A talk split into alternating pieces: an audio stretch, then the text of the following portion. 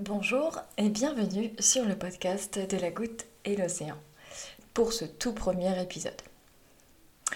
Aujourd'hui j'avais prévu de vous parler de parentalité comme je l'avais annoncé dans ma présentation. Et en fait après réflexion, eh bien je me suis dit que je ne peux pas mettre d'étiquette sur ce que je vais vous dire. Tout simplement parce que, à mon sens, euh, tout est lié et euh, lorsque je parle de parentalité euh, de manière générale, eh bien j'y mêle forcément la spiritualité dans le sens euh, que j'utilise mes valeurs et que j'utilise ben, ce qui me parle et la façon dont je vois les choses par rapport à mon enfant ou par rapport aux enfants de manière générale à travers en fait ce que je crois. Et là, entendez-moi bien, je parle de manière très large. Je parle de croyances hors dogme, euh, parce que je ne considère pas que je crois en une religion à part entière. J'ai tout un tas de croyances. Euh, je crois en tout un tas de choses parce qu'elles me parlent, parce qu'elles vibrent, parce qu'elles résonnent en moi. Et lorsque je parle de spiritualité, du coup, pour moi, ça reste très large. Je veux pas que ce soit tout de suite euh, rebutant. Enfin, j'espère que ça ne le sera pas pour vous, euh, parce que c'est juste, voilà, ce à quoi j'aspire, et c'est ce qui me parle lorsque j'appréhende la parentalité, lorsque je l'expérimente. J'ai intitulé ce podcast Il y a de la colère dans l'air. Parce qu'en ce moment, euh, peut-être que vous vivez ça aussi, mais chez nous, euh, en ce moment, on a quelques vagues de colère assez intenses. Et je pense qu'il n'y a pas de hasard, puisque je sens, je pense que c'est assez euh, évident, c'est que la colère, elle est dans l'air en ce moment. Elle est dans l'air du temps et elle est, elle est présente, elle plane un peu au-dessus de nos têtes comme ça elle plane un petit peu euh, comme ça au-dessus de nos têtes avec tout ce qu'il se passe actuellement à l'extérieur et du coup, eh bien, elle arrive à l'intérieur. C'est ma vision des choses. Ce que j'aimerais d'abord euh, expliquer, euh, c'est que il s'agit ici de ma vérité. Il ne s'agit absolument pas de la vérité, puisque je ne pense que personne ici peut prétendre la détenir ni la connaître. En tout cas, je parle d'ici bas je pense que nous avons tous nos vérités, notre prisme. Euh, et c'est à travers ce prisme, le mien, à travers mes lunettes, euh, que j'ai envie de vous parler et que j'ai envie de vous euh, faire part de ma façon de voir les choses et de ma façon de l'appréhender. J'avais envie de parler de colère parce que j'ai une petite fille qui va bientôt avoir 6 ans et qui en ce moment bah, vit des, tempêtes émotionnelles assez puissantes. Alors il y a des périodes, comme tous les enfants je pense, à cet âge-là ou même avant. Il y a régulièrement des périodes comme ça où il y a des tempêtes émotionnelles qui traversent. Euh, c'est normal, ça fait partie de son évolution. J'ai absolument conscience que euh, bah, son cerveau est en train de, de grandir et qu'il va prendre encore quelques années, que ce n'est pas encore un être fini d'une certaine manière, si on peut parler comme ça, euh, elle est en train d'apprendre, elle fait ça fait partie de ses apprentissages, c'est normal, et, euh, on essaye de, de alors j'essaye de l'accompagner au mieux que je peux, euh, en fonction aussi de ce que je suis. Et la façon dont je vois les choses, c'est que je ne suis pas que claire dans ce corps. je suis en fait une sorte de complexité. Je suis, je suis claire, je suis tout ce qui est mon corps, au-delà de mon corps, ce qui est à l'extérieur de mon corps, ce que je pourrais appeler l'âme ou l'esprit, je sais pas comment vous appelez ça. Et euh, voilà, je suis une combinaison de tout ça. La façon dont je vois les choses, c'est que j'ai mon âme qui parle à mon cœur, et puis il y a aussi euh, ce qu'on appelle avec ma fille euh, le petit monstre intérieur qui, qui s'apparenterait, je pense, certainement à une sorte d'ego. Euh, quelqu'un, en fait, un petit quelque chose, une sorte d'entité à l'intérieur de moi qui fait partie de moi, puisque je pense, là encore, euh, que nous sommes dans un, dans un monde duel, euh, dual, que la dualité fait que bah, tout a un équilibre et que tout a son complément, parce que je ne vais pas parler d'opposé ici, parce qu'au final, même l'ego, ou même ce qui paraît le plus mauvais dans ce monde, fait partie du tout et peut apporter quelque chose de très bon. en fait. Donc je pense qu'il y a des jugements de valeur, des étiquettes qu'on colle sur toutes ces choses qui qui me paraissent pas forcément très justes. mais ça, c'est encore une fois ma façon de voir les choses. Donc en fait, celui qu'on appelle le petit monstre intérieur avec ma fille, c'est celui qui a tendance à vouloir se nourrir de la colère, de la peur, de l'angoisse, se remémorer de mauvais souvenirs et puis de se les remémorer très euh, d'une manière très puissante avec, euh, avec, des, avec euh, les émotions de l'époque. Voyez, comme si on allait rechercher dans le passé le souvenir accompagné des émotions, qui est un gros package pas super cool, et qu'on ramène dans le présent et puis qu'on laisse exploser de nouveau dans le présent, dans nos cœurs. Et c'est pour moi quelque chose d'assez inutile si en tout cas on ne l'utilise pas pour avancer en fait, pour l'utiliser comme un carburant, comme euh, le moteur d'une recherche, d'une compréhension. Hein. Pour moi, l'émotion forte, euh, la colère par exemple, lorsqu'elle lorsqu'elle sort ou quand je commence à la sentir, là, quand elle, elle monte, vous sentez là dans votre corps, euh, vous, avez une décharge ou mal au ventre ou la, la, la, gorge qui se serre.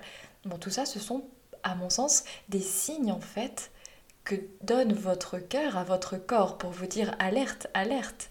Là, il y a quelque chose. On vient de mettre le doigt sur quelque chose. Et ça me fait souvent penser, je ne suis pas la seule d'ailleurs à utiliser cette image, mais ça marche très bien, je trouve. C'est euh, lorsque vous êtes en voiture et puis qu'il y a un petit voyant rouge qui fait un vilain bip très sonore ou même euh, voilà, qui se met à clignoter. Tout de suite, qu'est-ce que vous vous dites? Mince, qu'est-ce qui se passe? Je vais aller regarder. Je regarde mon manuel d'utilisation. En l'occurrence, euh, malheureusement, nous ne sommes pas livrés avec ce genre de manuel. donc je regarde le manuel de ma voiture où je sais d'ores et déjà à quoi ça correspond. Donc soit je peux gérer seul et aller soigner, réparer la cause euh, de, ce petit voyant rouge, ou bien je l'emmène au garage. On est d'accord Eh bien, pour moi, c'est pareil en fait. Toutes les émotions sont ces petits voyants rouges. Et encore plus, ces émotions assez fortes, ces émotions assez négatives, entre guillemets, comme la colère, euh, parce qu'elles viennent en fait alerter sur quelque chose ben, que nous avons peut-être à travailler ou qui ne va pas. Euh, et donc, nous donne une piste. Et donc, en ça, eh ben, au fond, elle n'est pas négative, puisqu'elle est utile. Mais en fait, le truc, c'est que tant qu'on ne va pas réussir à la regarder, à la regarder en face, elle, va, elle va continuer à revenir, en fait. Et même, à un moment donné, on va y céder.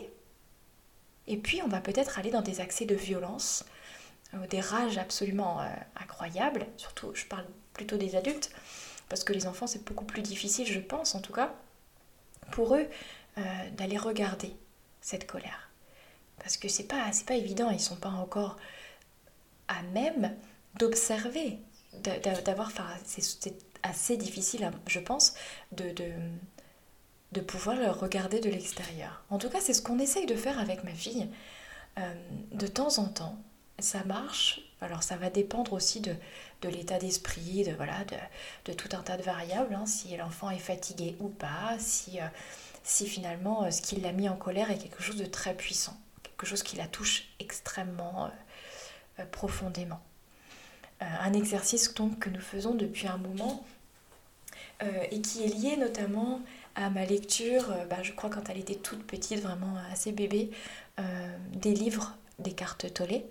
Euh, et lorsqu'il explique notamment euh, ce qu'il appelle le corps de souffrance. Alors je ne sais pas si vous êtes familier avec euh, Eckhart Tolle et donc ce fameux corps de souffrance.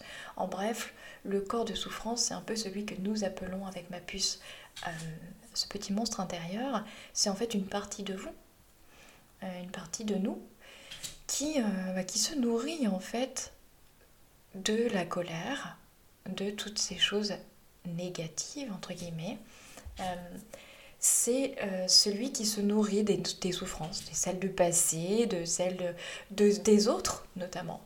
Par exemple, je me rappelle, ça m'avait, euh, marqué lorsque ma fille était toute petite. nous devions partir, j'avais un rendez-vous ou quelque chose, j'ai essayé de la préparer, elle était assez, assez jeune, elle devait avoir à peine deux ans. Donc je lui avais expliqué, je l'avais préparée et elle voulait absolument pas mettre de chaussures, il faisait extrêmement froid. Et je suis restée bloquée, en fait, euh, sur le fait que je voulais absolument qu'elle ait chaud peu de temps. Euh, et avec le recul, j'en rigole parce que je me dis quelque part c'est ridicule d'avoir bloqué là-dessus. Et là encore, c'est un jugement de valeur. Et à l'époque, eh bien, il fallait certainement que, que je me confronte à la colère que j'allais ressentir. Euh, je me suis fâchée, je, voulais absolument qu'elle mette ses chaussures et j'avoue, je voulais pas être en retard à mon rendez-vous. Et en fait, à un moment donné, je sentis en fait en moi que je me sentais en colère et impuissante. Et, euh, et, c'est assez euh, étrange, mais j'ai cette vision de moi en fait qui du coup euh, sort de son corps un petit peu comme ça, comme si je pouvais m'observer. Et, et d'ailleurs j'ai eu ce mouvement de recul où je, me suis reculée dans mon salon puisqu'elle était dans l'entrée en fait, je la voyais, mais je me suis mise à distance. Et à ce moment-là, en fait, le livre d'écartolé, donc ce côté corps de souffrance, m'a parlé ça ça m'a frappé et je me suis dit euh, je, je, dois je dois lui envoyer un message mon corps de souffrance quelque part envoie un message et elle se met en colère parce que je viens titiller quelque chose et puis elle il y a sa frustration qui sort et qui explose et qui vient titiller quelque chose en moi.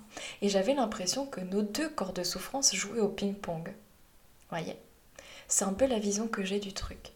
Euh, et du coup, en fait, je me suis laissé quelques minutes, quelques secondes, je sais plus.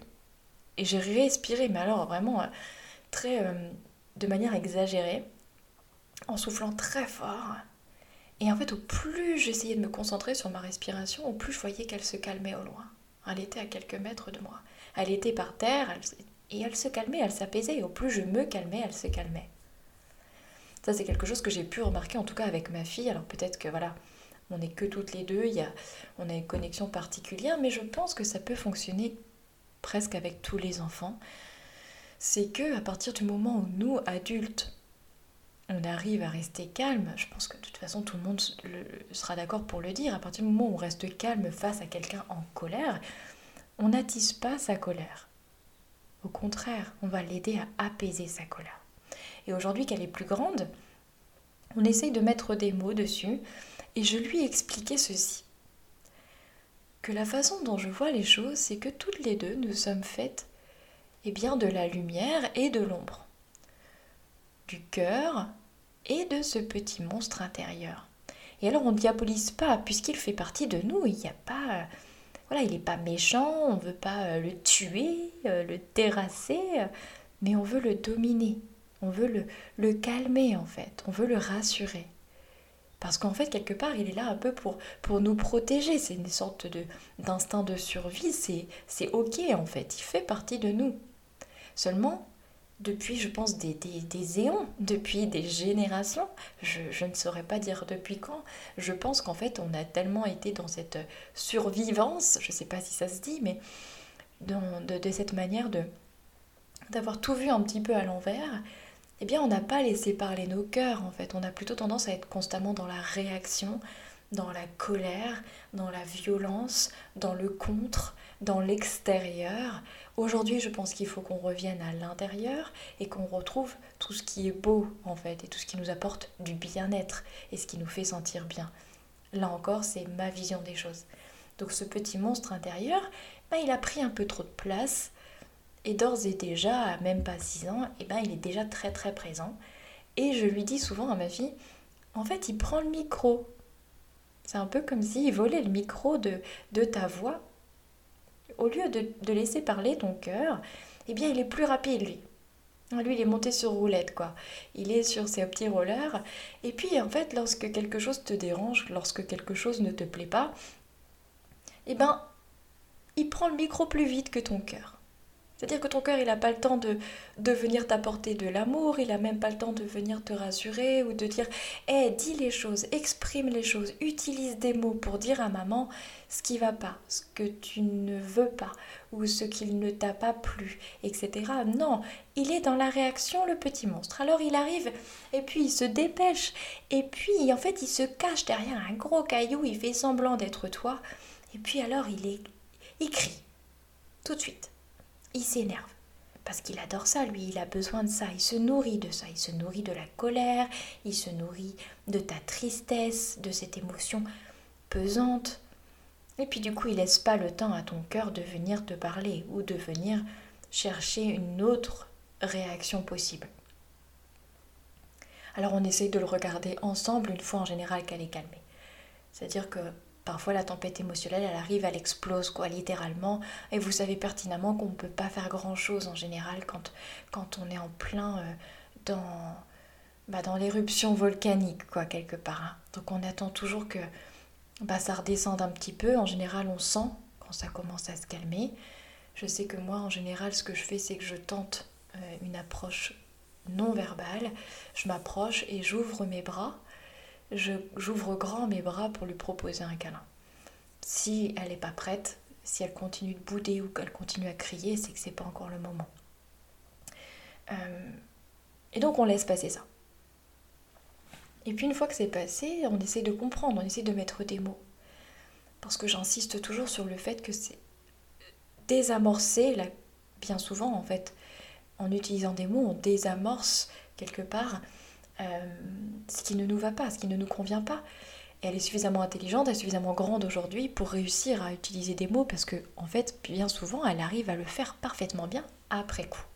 Donc, ce qu'on essaye de faire en ce moment, c'est d'essayer de se dire, bah, ce serait bien, c'est d'essayer de me le dire dès que ça vient. Dès que tu sens que quelque chose que j'ai fait ou dit, ou pas forcément de ma faute d'ailleurs, ça arrive que ça explose à cause d'une frustration, parce qu'elle n'arrive pas à faire quelque chose. Euh, ce que j'ai tendance à lui dire d'ailleurs, euh, je lui répète souvent, c'est ce n'est pas parce que tu n'y arrives pas maintenant que tu n'y arriveras jamais. Tu n'y arrives pas encore, mais moi je sais que tu en es capable. Ça c'est aussi important, c'est voilà, c'est de redonner confiance un peu. Hein. Et alors, on se met toutes les deux comme ça et on discute. Et en fait, quand elle est encore un petit peu entre les deux, qu'elle sait pas trop si elle doit arrêter de bouder ou pas, eh bien ce que je fais, c'est que je fais parler le petit monstre euh, je, me mets à sa place en fait. Et, euh, et, donc je prends une petite voix parce que ce petit monstre il est pas méchant, hein, c'est pas un diable horrible, sanguinaire, etc. Il s'agit pas de faire flipper les enfants. Euh, on le voit plutôt comme une petite bête un petit peu, voyez, comme dans Monstre et compagnie, on va dire, qui est, plutôt mignon, mais, mais en fait qui nous apporte pas grand chose quoi. et donc on essaie de le rassurer. L'idée, c'est de visualiser comme si on allait le caresser dans le sens du poil en lui disant hey, c'est ok, tout va bien. Et alors, en fait, ce que je fais, c'est que je lui dis Mais est-ce que tu te rends compte qu'en fait, il a été plus rapide que ton cœur? Il a volé le micro, il a fait croire que c'était toi. Et puis, il s'est mis à crier après maman Oh, je suis pas content je suis pas content, je suis vraiment en colère, et vas-y que je tape dans un truc, et que je balance mes jouets. Et puis on sait jamais, peut-être que d'ici là, maman, elle va se fâcher aussi, comme ça on va jouer un petit peu avec son petit monstre à elle, parce que, il faut l'avouer, j'ai encore à travailler sur le mien, à l'intérieur. Donc en fait, quelque part, on peut aussi l'utiliser comme ça. Je lui dis d'ailleurs, je lui dis, mais quelque part, tu vois, eh ben, lorsque toi, tu te mets en colère comme ça, eh bien moi, il se passe quelque chose à l'intérieur de moi parce que mon petit monstre à moi, il est connecté au tien. Et donc tu m'envoies un signal, ou tu lui envoies un signal plutôt. Et il a tendance à... Hmm, il est titillé aussi, tu vois. Donc quelque part, lorsque toi tu te sens comme ça et lorsque toi tu exploses, eh bien tu me permets de travailler. Donc tu m'aides. Donc je te remercie, chaton. Alors souvent ça, l'interpelle, et puis elle commence à sourire. Et puis je lui dis, puis regarde-le un petit peu là, il est là, il est tout content. Ouais, super, maman elle va s'énerver et tout. Puis il suffit que je me fâche ce jour-là. Et là, il est trop content. Il dit ouais, super, on va se tête, on va se chamailler avec le petit monstre de maman. Et puis voilà, je joue comme ça en fait. Et ça l'amuse. Et à partir de ce moment-là, elle se calme parce qu'elle m'écoute, elle m'entend rire, elle m'entend donner une voix rigolote à ce petit monstre intérieur. Et même parfois, elle me demande de continuer en fait. Et donc, on joue comme ça. Et puis parfois, je lui dis, je lui dis, mais comment tu te sentais toi à ce moment-là? Qu'est-ce que te dit ton cœur? Qu'est-ce que t'en dit ton corps? Parce que par exemple, elle va être capable de me dire, j'avais mal au ventre, très fort. Ou j'avais mal là dans la gorge parce qu'en plus je criais fort, maman. Bah oui, je sais, chérie. Mais pourquoi j'ai mal à la gorge? Pas Parce que tu hurlais, chaton. Tu tirer sur tes cordes, là, euh, sur tes cordes vocales, et ça fait très mal, c'est normal, chaton. Ok, alors pourquoi je ressens ça dans mon corps? Eh bien, parce que lorsque tu laisses le micro à ton petit monstre, ton cœur, il a pu le micro. Alors qu'est-ce qu'il fait? Eh bien, il envoie des signaux à ton corps.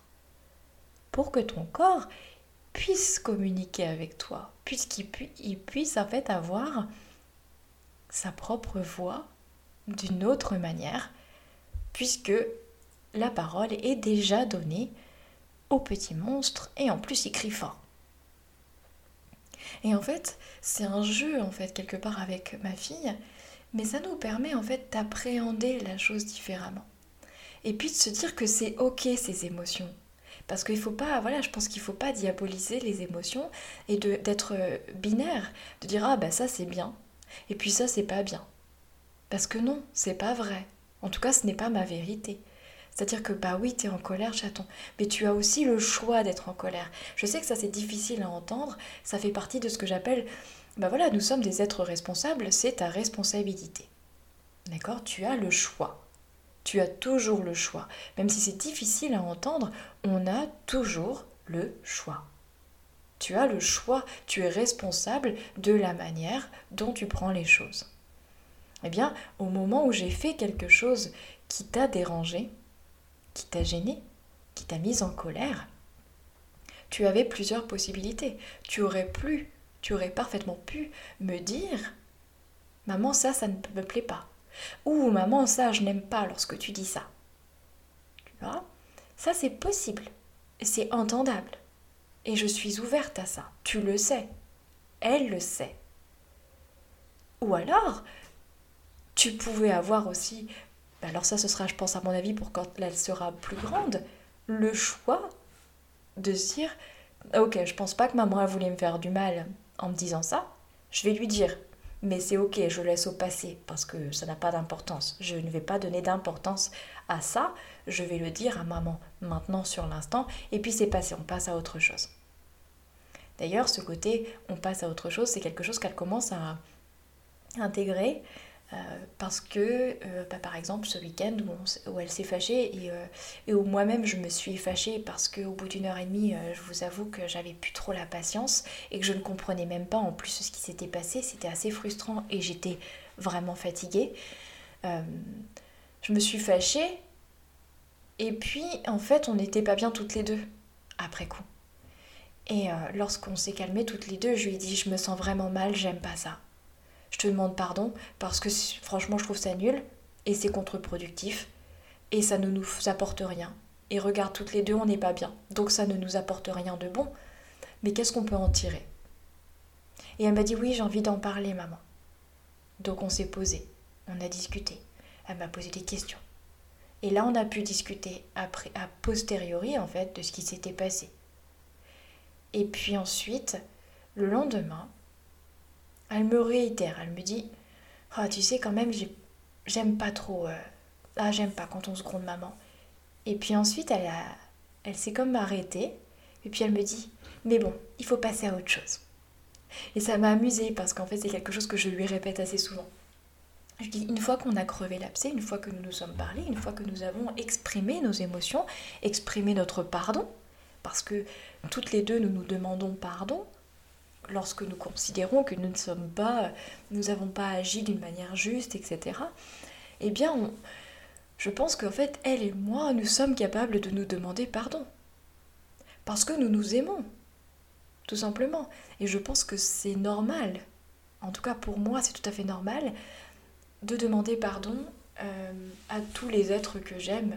Euh, parce que, bah parce que voilà, on fait les choses de, de manière involontaire parfois on n'est pas encore bien maître, maîtresse de soi-même et puis voilà, ça pète, on, se fâche, c'est nul ou alors euh, c'est pas cool, mais on apprend et on grandit. Et, euh, et je pense que c'est super important d'apprendre ça à nos enfants depuis qu'ils sont tout petits. Parce que parce qu'ils vont en vivre en fait des émotions très fortes, du conflit, euh, des choses comme ça qui vont exploser à l'intérieur d'eux-mêmes. Mais moi, la façon dont je vois les choses, c'est que mes émotions, elles répondent aussi à tout un tas de choses qui ne correspondent pas à l'instant présent. C'est-à-dire que moi, lorsque je réagis sur certaines choses, je sais pertinemment qu'elles viennent appuyer sur des choses en fait qui ne sont pas guéries à l'intérieur de moi. Ou peut-être même qui ne m'appartiennent pas complètement, parce que je crois vraiment à l'intergénérationnel. Je pense vraiment que on se transmet bien plus que du gène physique. Et que voilà, il y a une réponse qui est presque épidermique parfois. On ne sait même pas pourquoi. Vraiment, concrètement, consciemment mais on sait que ça vient appuyer sur quelque chose. Et c'est là où on prend notre responsabilité. Soit on arrive à aller travailler dessus seul ou accompagné, et du coup désamorcer certaines choses, ou alors on arrive voilà, à prendre les choses différemment. C'est pour ça que j'avais envie de vous parler de ça, parce que aujourd'hui la colère, elle est là chez nous, mais elle est là à l'extérieur en fait. Mais au final, ce qui se passe aujourd'hui chez moi, quelque part, bah, c'est à l'image de ce qui se passe à l'extérieur, aujourd'hui, dans le monde. Cette injustice, cette impuissance, euh, cette colère face à quelque chose qu'on ne comprend pas, eh bien, elle est légitime. Et elle est nécessaire puisqu'elle est enseignante, en fait, quelque part. Je pense que toutes nos émotions, bonnes ou mauvaises, entre guillemets, viennent en fait nous enseigner quelque chose. D'ailleurs, pour moi, les, pires émotions, entre guillemets, finalement, sont les meilleures enseignantes. Tout comme les, pires moments de ma vie, finalement, euh, m'ont enseigné. Celles qui m'ont fait le plus souffrir, au final, m'ont appris euh, des choses d'une grande puissance, d'une grande, euh, d'une grandeur même incroyable. Donc je pense que dans la parentalité, on ne doit pas diaboliser ce que l'on considère comme mauvais. Parce que ce que vous considérez comme mauvais n'est pas forcément ce que je considérerais comme mauvais. Et comme je déteste les étiquettes, eh bien, je n'ai pas envie d'enfermer dans une boîte une émotion comme étant mauvaise ou une émotion comme étant bonne. Une action comme étant mauvaise ou une action comme étant bonne. Puisque en fonction de qui la regarde eh bien, elle n'aura pas la même connotation. Donc à partir de ce moment-là, je me dis qu'il nous appartient d'être extrêmement tempérés et de comprendre eh bien, que tout est un équilibre en fait. Et que l'émotion de la colère, en l'occurrence, est un outil.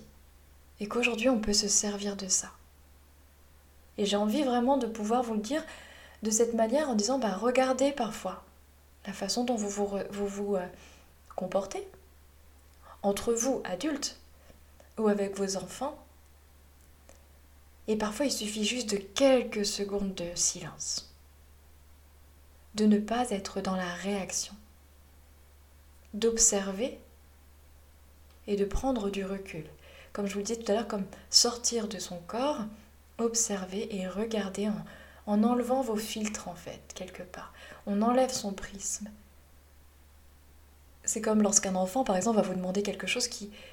Est-ce que je peux faire ça Ceci Et qui normalement n'est pas dans vos règles habituelles, entre guillemets. Pas dans vos habitudes. Il s'agit juste de se poser la question, est-ce que ça me gêne vraiment, en fait? En quoi ça va me déranger? Alors c'est possible que ce soit vraiment quelque chose qui aille contre vous, hein, complètement, contre vos valeurs. Et là, c'est plus fort que vous, vous ne pouvez pas, mais vous l'expliquez du coup. Et ça s'entend. Et ensuite, si l'enfant se met en colère, eh bien, vous pouvez entendre sa colère. J'entends ta colère, chérie. J'entends que ça ne te plaise pas. Je peux parfaitement comprendre que toi, tu avais envie de faire autrement, mais voilà, ça va à l'encontre de mes valeurs ça va à l'encontre de ce que j'ai besoin pour ma maison, par exemple. Donc je suis désolée que ça te rende triste ou que ça te mette en colère, vraiment, parce que je n'ai pas envie de te faire du mal, mais j'ai aussi besoin de me respecter. Et ça, c'est ok en fait. Mais ça veut dire que à partir du moment où vous vous écoutez, en vérité, eh bien vous êtes du coup capable Et vous vous mettez aussi activement à l'écoute de l'émotion qui va répondre en fait, qui va être la conséquence de votre décision. Voilà. J'espère avoir été claire et j'espère avoir euh, apporté peut-être euh, des idées. J'espère en tout cas que ça fera naître en vous des idées de, de jeu peut-être avec vos enfants. Euh, à partir du moment où évidemment certaines des choses que, auxquelles je crois vous parlent, ça j'entends. à condition évidemment que voilà, certains concepts spirituels entre guillemets vous parlent. Mais je pense que de toute façon c'est toujours adaptable en fait tout ça, ça s'adapte en fonction de vos croyances. Et quand je parle de croyances, on parle évidemment hors dogme. Hein. On a tous des croyances, hein. athées, pas athées, euh, peu importe si vous êtes euh, religieux, entre guillemets, ou pas, euh, nous avons tous des croyances. C'est évident. et donc la manière d'aborder les émotions va dépendre de ces croyances. Et il n'y a pas de jugement de valeur, en fait. Il n'y a juste respecter vos valeurs et être aligné avec soi-même et suivre son chemin. Voilà, c'est tout ce que j'avais envie de partager aujourd'hui sur ce podcast. Je vous remercie énormément de votre écoute et je vous dis à très bientôt.